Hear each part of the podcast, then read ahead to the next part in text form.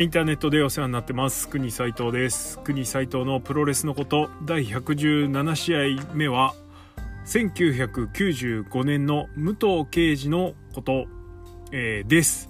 はい、えー、帽子のようなですね、某、某本のようなですね、あの、タイトルを今回組んでみましたが、えー、ちょっとですね、普段触れないレスラーのことについて触れてみようとそれから時間があるのでちょっとまとめて一人のレスラーについて見てみようというふうに思ったのがありましてそれからあの好きじゃないレスラーについてちょっとやってみようかなっていうのを武士とかイービルとかつってツイートしたんですけど正直ですねあのー、現在進行形のあまり大きなことを成し遂げてない方のですね、えー、振り返りはちょっときついのでやってみようと一応練ってみたんですが、ちょっとやっぱりですね、熱が入らないですよね。はい。ということで、あとですね、そう。あと、えー、っと、なんか、あのー、最近のことばっかり触ってたらですね、ちょっと昔のこともやってくんねえかみたいなのがあったんで、まあその辺踏まえてですね、えー、昔のことで、それから特に好きじゃないレスラーで、えー、かつ話題にしやすい人っていうね、えー、この3つの条件が揃ってたらですね、揃ったのが1995年の武藤刑事だったと、えー、いうことです。で、なんで1995年かっていうと、えー、この年っていうのはすごくプロレス、新日本プロレスが大きく動いた年、それからプロレス界的にも大きく動いたのかなっていう年なんですね。ただ、ただ、えー、とはいえなんですけれども、えっ、ー、とプロレス界じゃないですよね。まあ、新日本プロレスがやっぱり大きな波が、えー、2つあったっていうのがありまして、えー、まずその1つが、えー、1995年といえばご存知 U インターとの対抗戦ですね。はい。えー、それからもう一つ、えっ、ー、と、天山広義の凱旋帰国っていう、この2つが大きい波だったかなと。まあ、もっと言ったらサブーとかね ね、今、いっぱいありますけど、えー、この年はやっぱりこの辺が、この2つがメインになるかなという感じで、この時俺17歳だったんですけど、えー、この年が一番どっぷり新日本プロレスにハマってましたね。えっ、と、多分学生時代含めて、あの、いわゆる大人になる前までの間で、一番1年の間で、えー、プロレスを見に行った年がこの1995年かなとえー、思いました。えっ、ー、と、振り返ったらですね、まあまあ、その通りだったというか、他の年振り返ってないんで分かんないですけど、まあ、振り返るまでもなく、明らかに行ってる回数が多い年だったので、まあ、これはもう間違いないだろうと。いうことです。はい。ということで、あの、個人的な新日本プロレスのマックスの時期、それから、えー、武藤敬司のマックスの時期でもあるし、えー、新日本プロレスが一つ山場を迎えた時でもあるっていうことで、えー、この1995年、えピックアップしました。え武藤敬司のことにちょっとついてちょっとですね、まあ、あの、新しいファンの人は、えシャイニングウィザードばっかりやる人とかね、ドラゴンスクリューばっかやる人みたいなイメージもあると思うので、えー、ちょっと軽く触れとくと、えー、っと、生まれは今53歳、1962年12月23日生まれですね。久しぶりにウィキペディア見ながら話してますけど。はい。えデビューは1984年10月5日ですね、新日本プロレスでデビューしました。え若手の頃から、えー、闘魂三重士として、えー、武藤、橋本長野っていう期待をされていた3人だったわけなんですけれども、えー、その中でも、まあ、エース候補だったということもあって、えー、誰よりも早くですね、えー、海外遠征に行ったりそんでその海外でね大活躍したり、えー、しました。そこで生まれたキャラクターがグレートムタっていうキャラクターだったりするんですけれども、えーまあ、個人的には三中士の中では一番好きじゃないのが武藤敬司でした。えっとね実はこの1995年の武藤の活躍がすげえ嫌いだったんですよ。疎ましかったというか。はい、いうのがちょっとあって、ふざけんなよって思いながら見てたんですね。で、実際一番、三重視で一番最初に好きになったのが、えっ、ー、と、白い時代の武藤で、あ、武藤じゃない、長野で、えー、なんつっても他の周りにね、少しいたプロレス好きの中でもやっぱり武藤だとかね、橋本だとか、まあ橋本あんま人気なかったか、えー、武藤がやっぱ一番人気あって、長州だなんだっつってるんですけど、長野のですね、いぶし銀な感じがですね、ちょっとツボにはまっちゃったのと、えー、それからタフネス、えー、超絶スタミナキャラだったんですよね。白蝶野って。なんでそれがすげえなんかツボに入ってて、えー、大好きだったんですけれども、えー、でまあじゃあ武藤はどうかっていうとなんかまあまあまあエース路線でかっこいいし技もかっこいいしね。あれなんですけどなんか好きになれないな。まあまあ昔からのちょっと天の弱気質がこういうところに出出てたのかなと思いますけど。はいそんなレスラーでした。はい。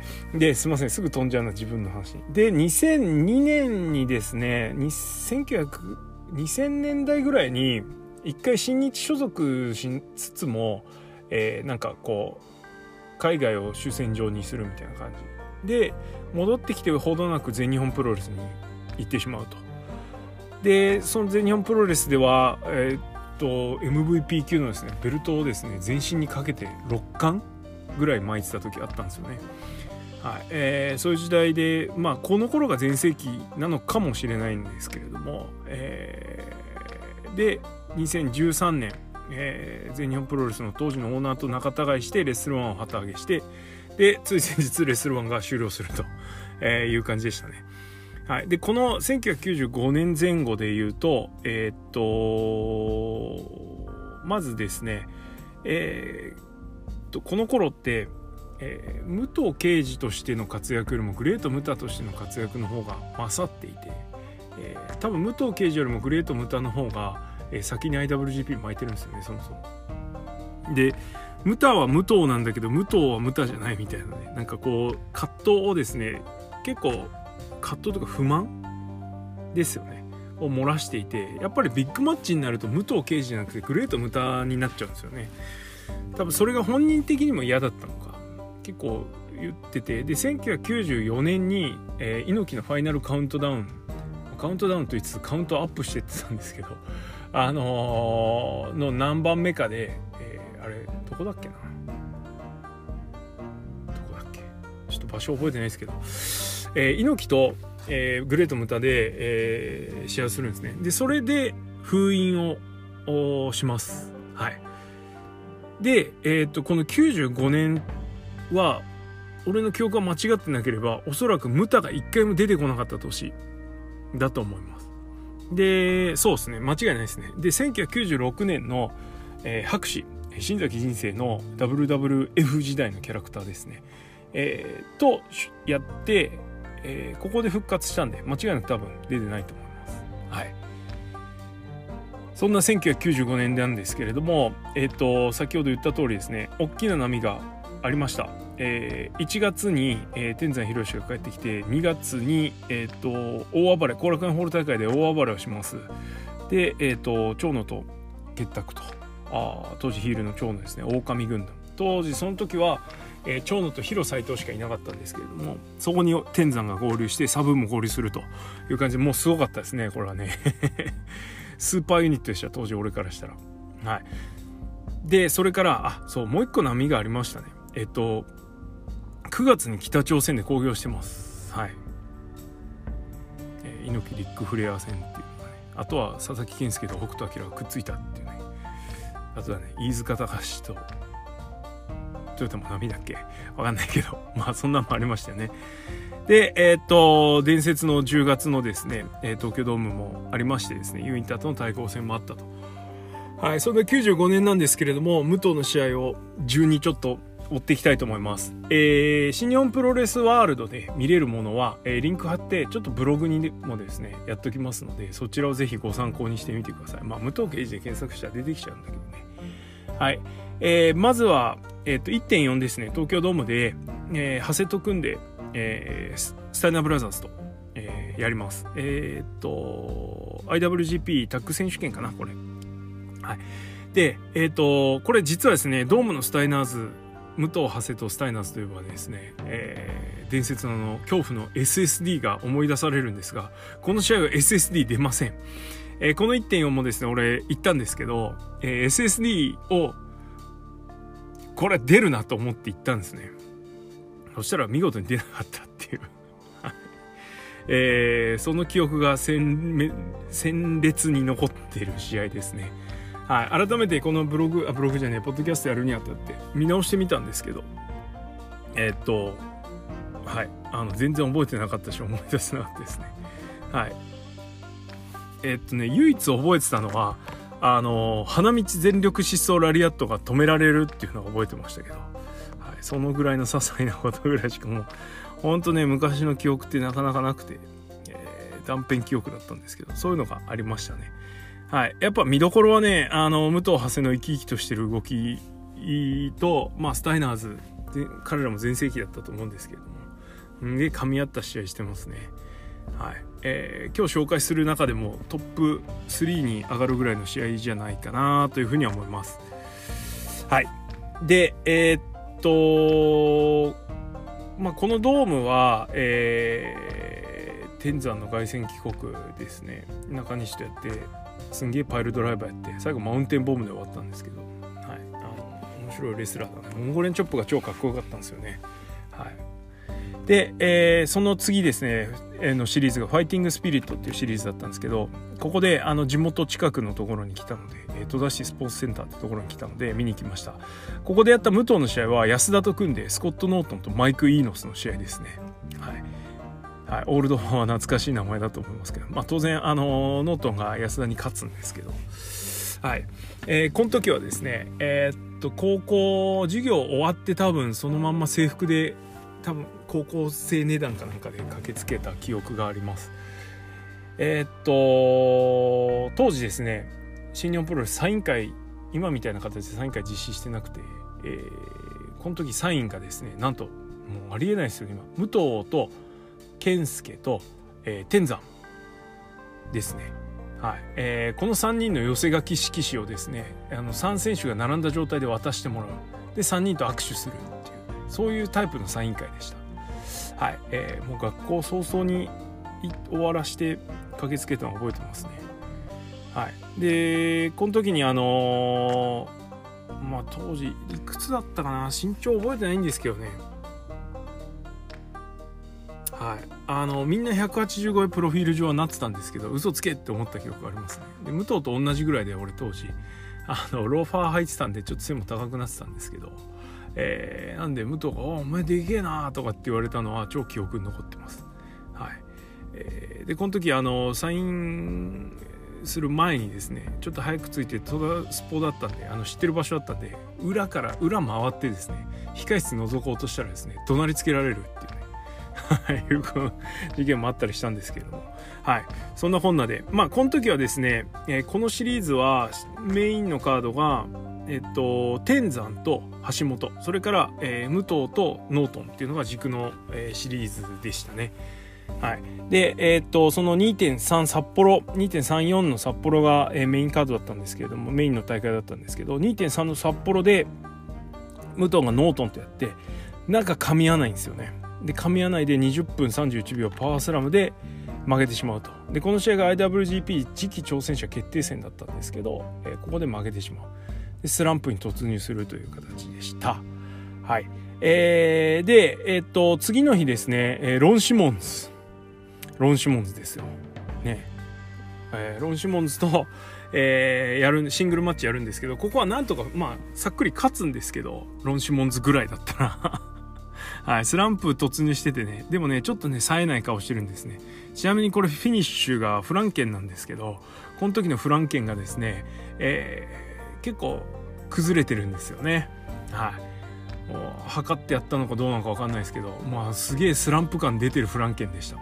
ちなみにあの同じ形でこの間あの藤田が塩崎決めててちょっとノスタルジーって感じですけどはいえー、ですねでこの後のシリーズもですね、えー、ちょっと某えー、データサイトですね。えっ、ー、と、プロ、なんつったっけな、プロレス試合結果データベースさんっていうですね、サイトを参考にさせてもらっていろいろ振り返ってみたんですけど、えっ、とですね、野上に負け、イーノスに負け、はい、マイク・イーノスに負けちゃうんですよね。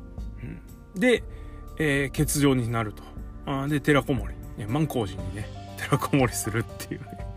はい、えー、いう伝説の 寺子守がありまして、えー、で、2ヶ月ぐらいでもう早々に復帰してきます。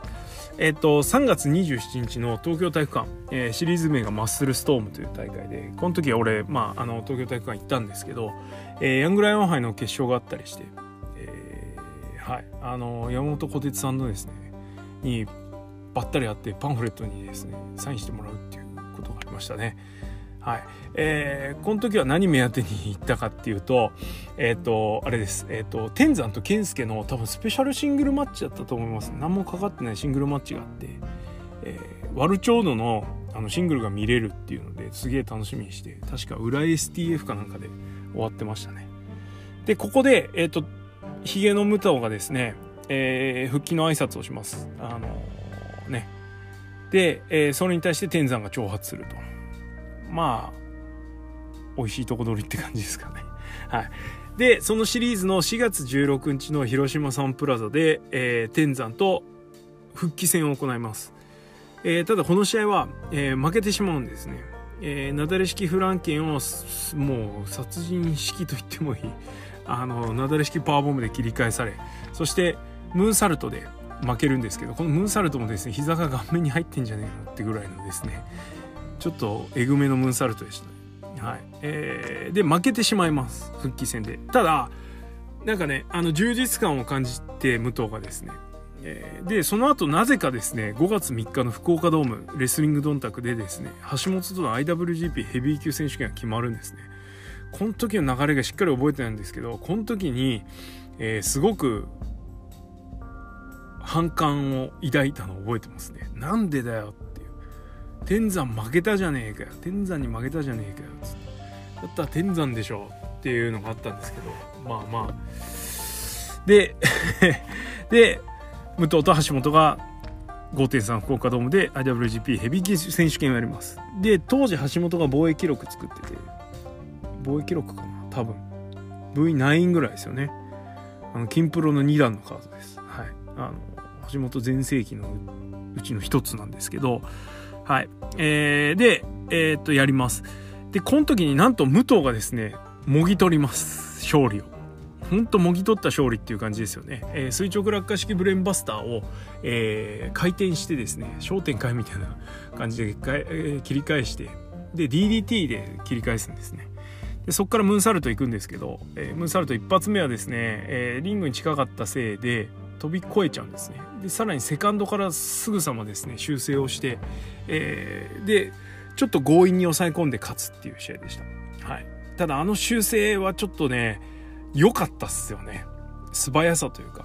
うん。あの一発目でダメならもう一発の素早さのがすごく起点が効いてる感があって、えー、なんか説得力があったなとあいうふうに思ったのを覚えてます。まあ、あとこの福岡ドームはね、一個鮮烈に覚えてるのは、健介と天山が試合したんですけど、えー、健介がですね、多分フィニッシュラリアットで勝つんですけど、もうすんげえラリアットなんですよね。っ ていうか、この頃の天山のバンプがおかしかったですね。あのー、内藤哲也に譲り渡したのかなこのクレイジーバンプはっていうぐらいのですね頭からガンガンいくクレイジーバンプでしたね。はい。えー、です。はい。で、えっ、ー、と、この後は、えっ、ー、と、新闘魂伝説っていうシリーズで、えー、シングルをですね、ちょんちょんとやっていきます。えっ、と、健介と、これ全然覚えてないんですけど、うん、シングルやってます。それから、この新闘魂伝説で、えっと、多分武道館でやってるんですよね、IWGP 戦を。で、天山とやってます。えー、当然ですね、あの、勝った天山が絡んできてるっていう感じで、確かこれが、ムーンサルト封印マッチだったんじゃないかな。はい。だった気がします。で、負けたらお前もう使うなよ、みたいな。ムーンサルトを天山が使ってることに、武藤がすごく怒ってて、フィニッシュオールドかぶりはいかんだろう、つって。大体人の技パクるなんてって言って怒ってたの記憶あります。ただ今にしたらね、武藤人の技パクることに対してそんな怒っちゃダメでしょっていうねいう感じですけどね。はい。えー、ですね。ここのシリーズは行ってないかな。はい。えー、でした。そんな感じです。で、えっと、さらにその後、えー、ベスト・オブ・ザ・スーパージュニアがありまして、まあ、当時ベスト・オブ・ザ・スーパージュニア今みたいな感じでジュニアが主役のシリーズじゃなくてベスト・オブ・ザ・スーパージュニアだけど最後は IWGP ヘビーで締まるみたいな感じでえー、っとこのベスト・オブ・ザ・スーパージュニアの話すると長くなるんであれなんですけど割愛しますがはいえー、っと6月25日にですね大宮スケートセンターで試合がありましてこれ行きましたね。えー、武藤の試合は飯塚と組んでヘルレイザーズと。はい。で、このシリーズがですね、そのヘルレイザーズ、えー、日本版ロードウォリアーズですね。ホークウォリアーとパワーウォリアー、かっこ佐々木健介。えー、ヘルレイザーズが久しぶりに復活したんですね。はい。健介もパワーウォーリアーと佐々木健介のこう狭間で悩んでまして、パワーウォーリアー一回やめて、この年の頭にやめて橋本に挑戦するんだけど、えー、負けてしまうと。で、えー、このベストスーパージュニアでもう一回戻すっていう感じでこの時はだいぶ吹っ切れてたのかな。パワーウォーリアに戻るのはやぶさかではないみたいな感じで戻ったか記憶があります。で、えー、武藤は、えーと、そのパワーのパートナーですね。ホークウォーリアと、えー、IWGP ヘビー級選手権が決まってました。あなんでこの飯塚と組んでのヘルレイザー戦だったと、えー、いう感じですね。はい。えー、っとこれもメインじゃなかったのかな。でこの時メインが多分蝶の天山対スタイナーブラザーズだったかな。ベスト・オブ・ザ・スーパージュニア関係ねえみたいな感じでしたけどね、はい。えー、ブラックタイガー金本とかやってた記憶があります。はい。ですね。で、えー、メインが7月13日ですね、えー、札幌、えー、中島体育センター。憧れの会場でしたけどね。結局行かないで終わっちゃいましたね。はい、えー、ホークと、えー、やって14分29秒ムーンサルトで勝つと。ちょっとホークやっぱしんどかったですね。フィニッシュ何だったんだろうなっていうのは未だに。ダイビングラリアットなのかパワーボムなのか分かんないですけど。はい、えー、という感じでした。でこれでえー、っと防衛えー、っと橋本から奪って防衛2で、えー、G1 に入っていきます。でこの G1 は、えー、ほんと厳選された G1 でえー、っと8人かな？ですね。8人参加の、えー、両国5連戦で終わる G1 でした、えー、ここが俺が初めてですね同じシリーズで、えー、プロレスを見に行った。同じ団体のプロレスを見に行った、え、時になります。ただなぜかですね最後行ってないんですよね。はい。真ん中参戦行って頭とケツ行ってないみたいな感じでした。はい。振り返ってみたら、えー、最初2戦だと思ってたんですけど、3戦行ってましたね、俺ね。はい。えー、ちなみにこの年の G1 のブロック分けです。A ブロック、武藤敬司、長野正宏、リック・フレア、越中史郎。はい。そして B ブロック、橋本真也、スコット・ノートン、天山博義、佐々木健介。いやーもう、やっぱこれぞ G1 って感じですよね。あの、一番好きな G1 これです。ね、遊びのない G1 ですよ。でそんな G1 なんですけれども武藤は初戦が越中素人、えー、15分47秒これ越中勝つんですけどすんげえいい試合でした。はいえー、これワールドないんですよね残念ながら。で、えー、2日目が、えー、長野とメインでやりました。えー、っとこれ11分36秒ですね。えー、この試合で多分額をですね、えー、すごくざっくり切る大怪我をするんですけれども、えー、この試合のフィニッシュが血染めのフランケンシュタイナーなんですね。で武藤のフランケンってあの裏勘ラナ俗に言うね。と違って丸め込みじゃなくてフランケンシュタイナーからの抑え込みなんで、えー、足を巻いて押さえないんですよね。頭を押さえる感じで。それがすげえかっこよかった記憶はあります。好きじゃなかったけどすげえかっこよかった。ただこの武藤のこの蝶野戦でのフィニッシュのフランケンシュタイナーがくっそかっこよくてですね。一気に好きになりましたね。はい。株がガーッと上がった感じ、はい、です。でちなみにこの8.12はですね山崎和夫山ちゃんがですね、えー、UWF に先んじてユニターとの対抗戦に先んじて山ちゃんが新日に移籍してきた試合になりまして多分ライガーとやったんですよね。であの試合序盤でやるようなレッグロックでですねライガーをもう早々に倒してしまう試合でした。はい。えー、この山ちゃんの UWF のテーマを聞きに行ったんですね実はこの8.12に関しては。はいです。で、8.13は、えー、リック・フレアとの試合です。えー、23分33秒ムーンサルトプレスでフレアに勝つんですけど、えー、この試合は、えー、っと、これはもう純粋にこう、リック・フレアっていう選手を見なきゃ。で当時ファイプロでのストーリーモードのラスボスがね、確かリック・フレアだったんですよ。で、4の字だと、フィニッシュ4の字だと思ってたんですけど、あの、ファイプロだとですね、なんか多分必殺技が超超超対空ブレンバスターすんげえ長い時間のブレンバスターみたいな感じでリック・レアのフィニッシュってただのブレンバスターなんて思ってた思って見に行ってたんですけどやっぱ4の字だったのかなみたいな感じでしたね。はい、えー、この試合では大人になった大人になった試合ですね。めちゃめちゃ。の最後のフィニッシュシーン前のリック・フレアの行動でですねあやっぱプロレスってそうなんやって思ったはい試合ですただこのリックフレア戦めちゃめちゃいい試合なんで、ワールドにあります。ぜひ見てください。俺この試合大好き。うん。あの最後のそういうね、ちょっとザ・プロレスの下りがあるんですけど、それすらも気にならないぐらいですね、面白い試合です。はい。なんならあの、ファイナルより面白いかもしれない。っていう感じです。はい。で、えー、っと、8.14、えー、準決勝です。そうですね。4人参加のリーグ戦なんで3戦しかないんです。で、準決勝。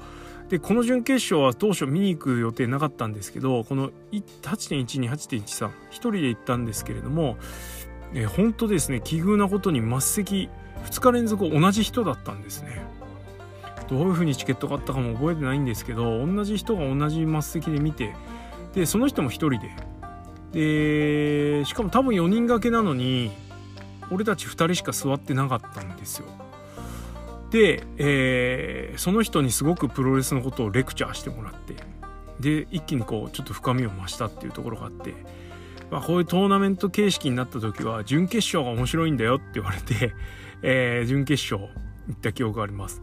で多分この時に、えー、っとブロッククロスして、え、準決勝が行われてたので、えー、っと武藤ノートンと橋本長野だったかな？が準決勝だったと思います。多分。うん。で決勝が武藤橋本と、えこのノートン戦は全然覚えてないんですけどとにかくスランプきっかけがノートン戦だったのでとにかくノートン倒せっていうムード。とノートン倒さないと武藤その次がないっていうムードだったんで、はい、すごく盛り上がった記憶があります。これはワールドにないんですよね。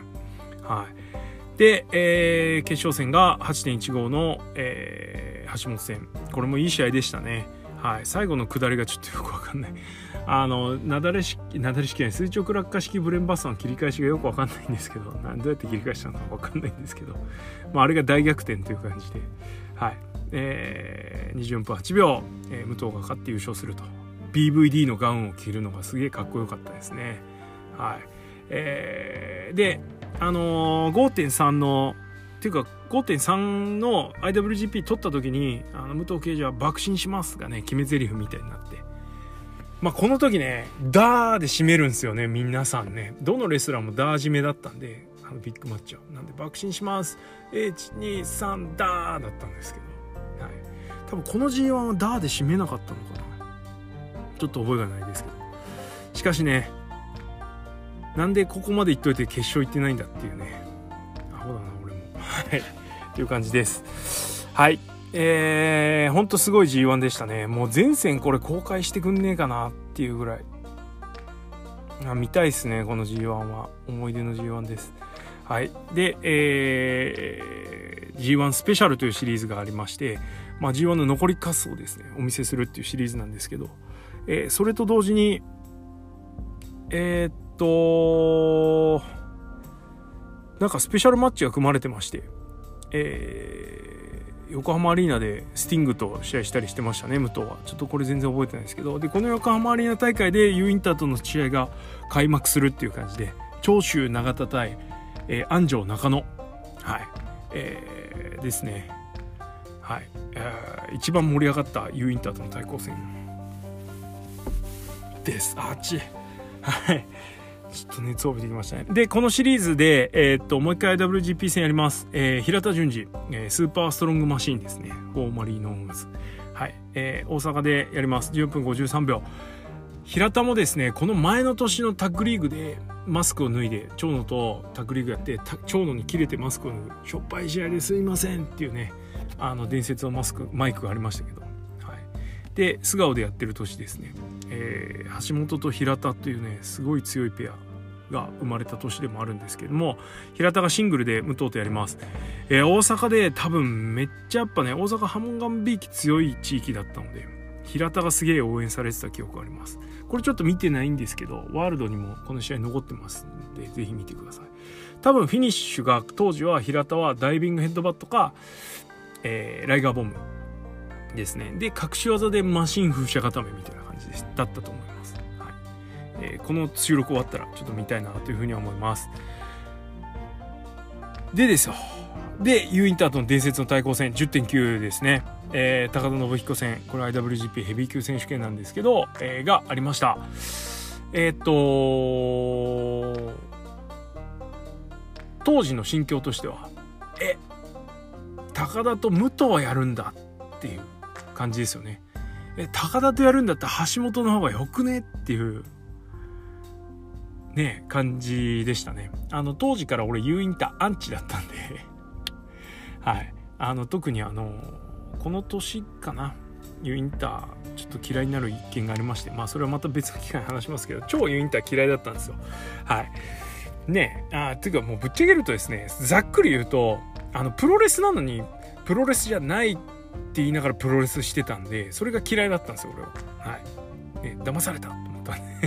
はい、なんですけどこの時はですねまだまだそのユインターじゃあちょっとどうなん武藤相手だと高田と武藤じゃちょっと武藤高田に対応しきれないんじゃないのぐらい思ってたんですけど、はい、ただですねあの当時のマニアの間では、えー、いわゆるそのテレビだけ見てる人と違ってそのいわゆるマニア層はですね、えー、闘魂 V スペシャルっていうアイテムがありまして、はい、あのテレビで放送されないような試合を定期的にビデオで発売してたんですね。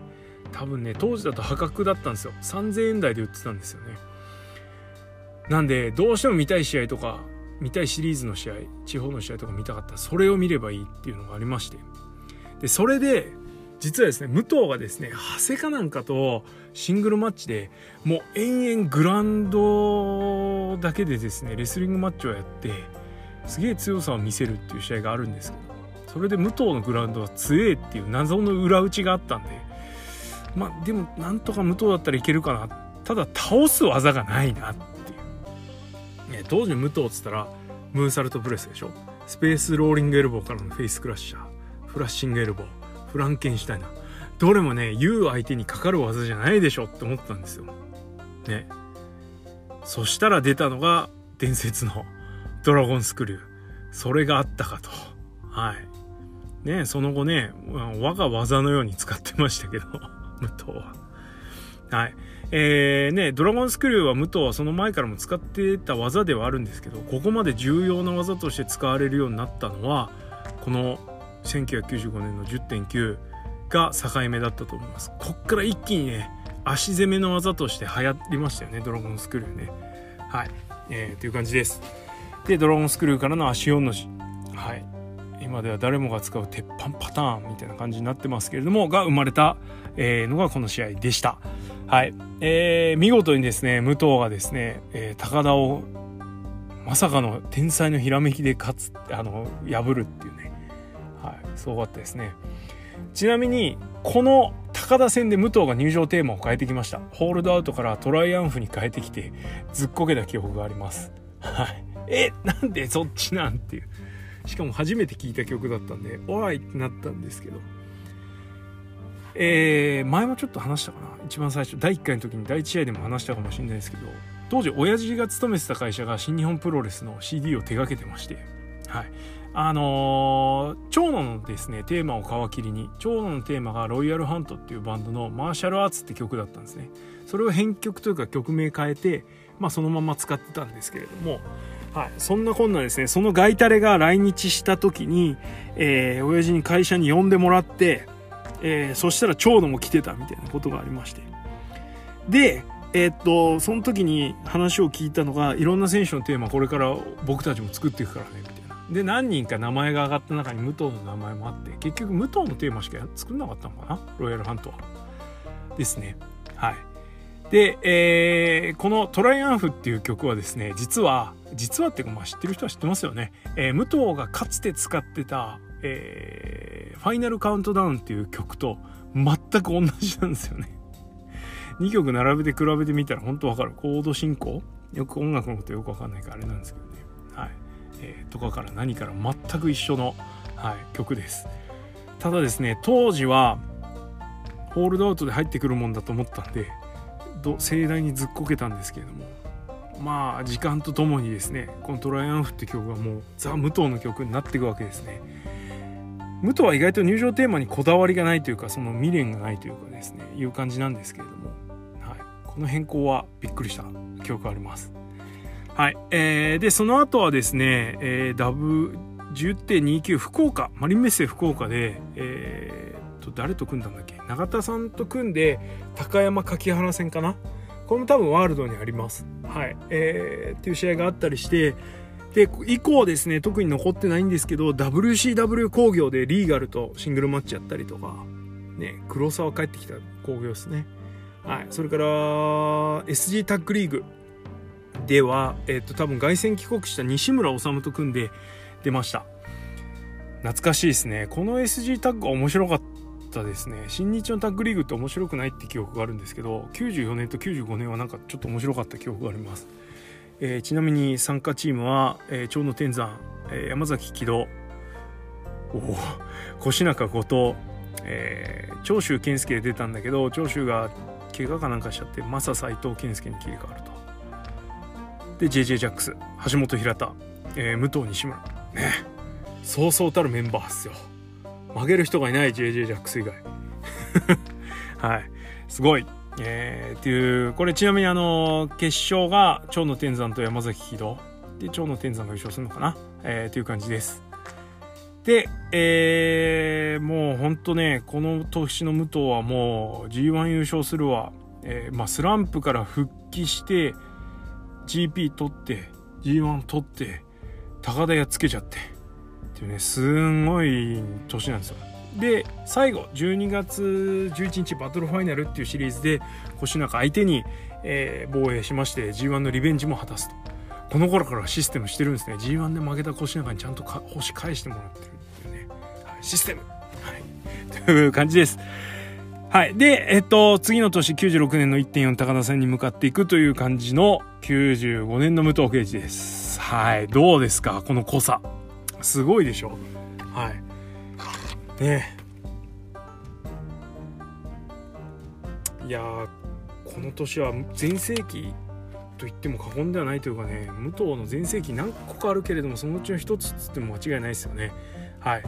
大して好きでもなかった俺が心を奪われてしまう年だったんで、え、どうしてもあのー、ね10.9ばっか取り沙汰されるんですけど G1 の優勝しっぷりもすごかったしはい。でスランプからの復帰も本当あんま好きじゃなかったけど鮮やかだったし、えー、防衛戦では普段 IWGP やらない人たちと、えー、試合をしてはい。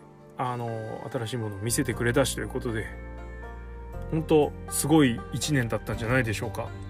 ね。だからっつって今でも好きかっていうと全然そういうことはないんですけれどもただそれでもねやっぱ好きでもない俺が心を奪われてしまうぐらい奪われてしまうぐらいすごい年1995年の武藤敬司っていうのは本当にすごかったですよっていう感じです。はい、えー、もう一回おさらいするとですね、え、もう一回おさらいするのかってあの感染歴ですね。はい、1.30戸田3.27東京体育館、えー、6.25大宮スケートセンター。8.12、8.13、8.14両国国技館、えー、で10.9東京ドームですね。がっちりいってますね。はい。高2でこんぐらいいってんだから相当でしょこれ。高1から高2にかけてですからね。しかも全部単独行動っすよ。はい。ね10.9なんか市で始発で当日券4000円の当日券買いに行きましたからね。立ち見の。懐かしいです。はいてな感じであの過去の振り返りをやってみました。とにかくこの年の武藤はすごかった。そしてこの年の新日本プロレスはすげえ面白かった。ね天山が暴れ平成維新軍もちょっと頑張り。そして健介がですねめきめきとこう力をつけてくると。でバンバンヤングライオンが帰ってくるんですよ。天山帰ってくる。西村帰ってくる。えー、中西も早々に帰ってくるっていうね。はいいう年でした。えー今を形成するに、あの欠かせない年なんじゃないのかなというふうに思います。はい。えー、この後 NWO に合流したりとかね、いろいろありましたけども、やっぱこの年、赤いパンツに戻したですね、オレンジからバージンレッドに戻した武藤敬司。本当にかっこよかったです。はい。ってな感じで、えー、武藤敬司ですね、今日なんとですね、あのまたノアのリングに再登場するっていうことで、武藤敬司これからどうするんですかね。マスターズが主戦場になるのかな。はい。まあもうムーンサルトは見られないんでしょうけれども。ただまだまだ武藤敬司ね。置いてなお盛んというか、はい、素晴らしい試合ぶりは見せてくれるので、えー、気になった人はぜひぜひ、ね、復帰したら武藤の試合も見に行ってはいかがでしょうか。ってな感じかなですね。はい。ということで、えー、今日は過去振り返り1995年の武藤敬司のことやってみました。なんかまたリクエストあったらねちょっと振り返りやってみたいと思います。90年代だったらかなり分厚く語れると思いますのではい。あのなんかリクエストありましたらまた質問箱等にお寄せください。てな感じで今日はこの辺でおしまいです。ありがとうございました。